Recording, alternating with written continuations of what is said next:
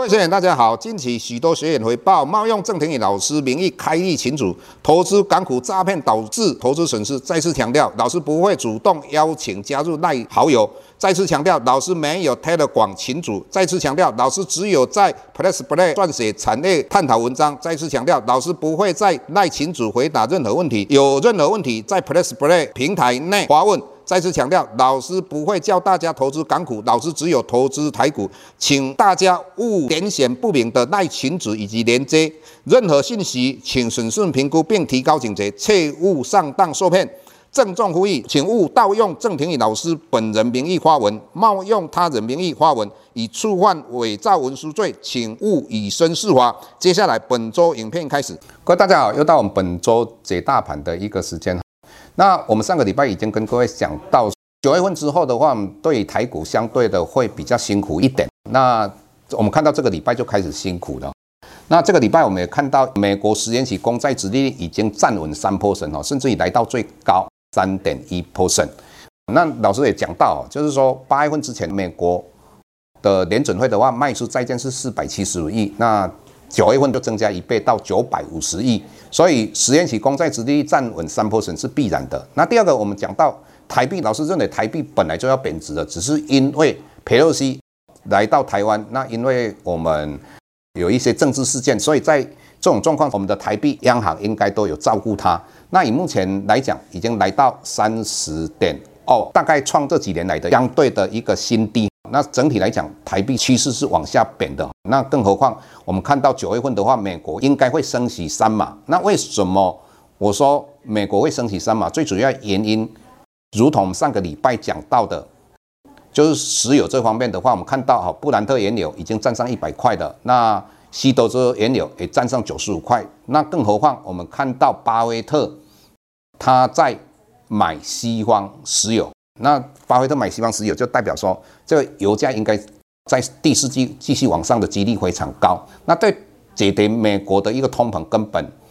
就是雪上加霜。那也就是说，美国的通膨应该都会在百分之八以上，未来几个月。那在这种状况之下，我个人认为，美国联准会的话，将来把联邦基金的利率升到四 percent 以上的几率非常的高。所以十年期公债殖利率台币，再来联准会的利率，那再加上很重点就是美元指数哈，那美元指数上个礼拜很可怕哈，曾经来到一百零九点二七哈，距离上一次的高点一百零九点二九差一点点，以目前来讲已经都往一百零九块的一个趋势在升值，那这个当然会带动很多的资金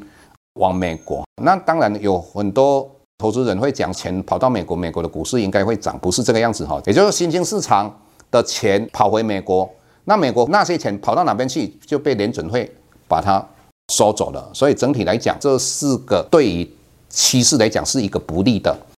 那接下来我们要谈到的，就是台湾的货币供给量已经形成一个死亡交叉，也就是说，我们看到的 N one B 你就把它视为活期的，那 M2 的话。定存的，它已经形成一个死亡交叉，也就代表说，台湾之前很多人在投资股票的这些钱，本来都放在活储里面，现在又跑到定期里面的，那这个东西就是，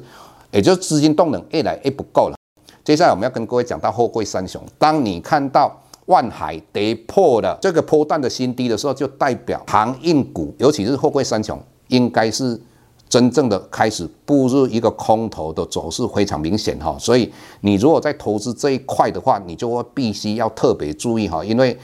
货柜三雄在媒体上看到有一些人讲说，你如果投资这个货柜三雄的话，要等一年哈，各位你要了解，因为它是一个景气循环股，如同你看到友达跟秦创的话，这一段期间股票是怎么样跌的，更何况他们开始要在亏损的哦，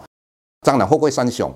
如果经过一年或甚至两年之后，他们将来的获利。会大幅度的往下减，所以长荣海运的话，它减资之后，它有很多的融券的话会有轧空。各位，这个以目前来讲，它减资比不是非常的高哈。将来一百块的时候去减资的话，如果减资完了，大概它的挂牌的价格是两百五十块，那两百五十块会不会跌到一百块？几率非常高。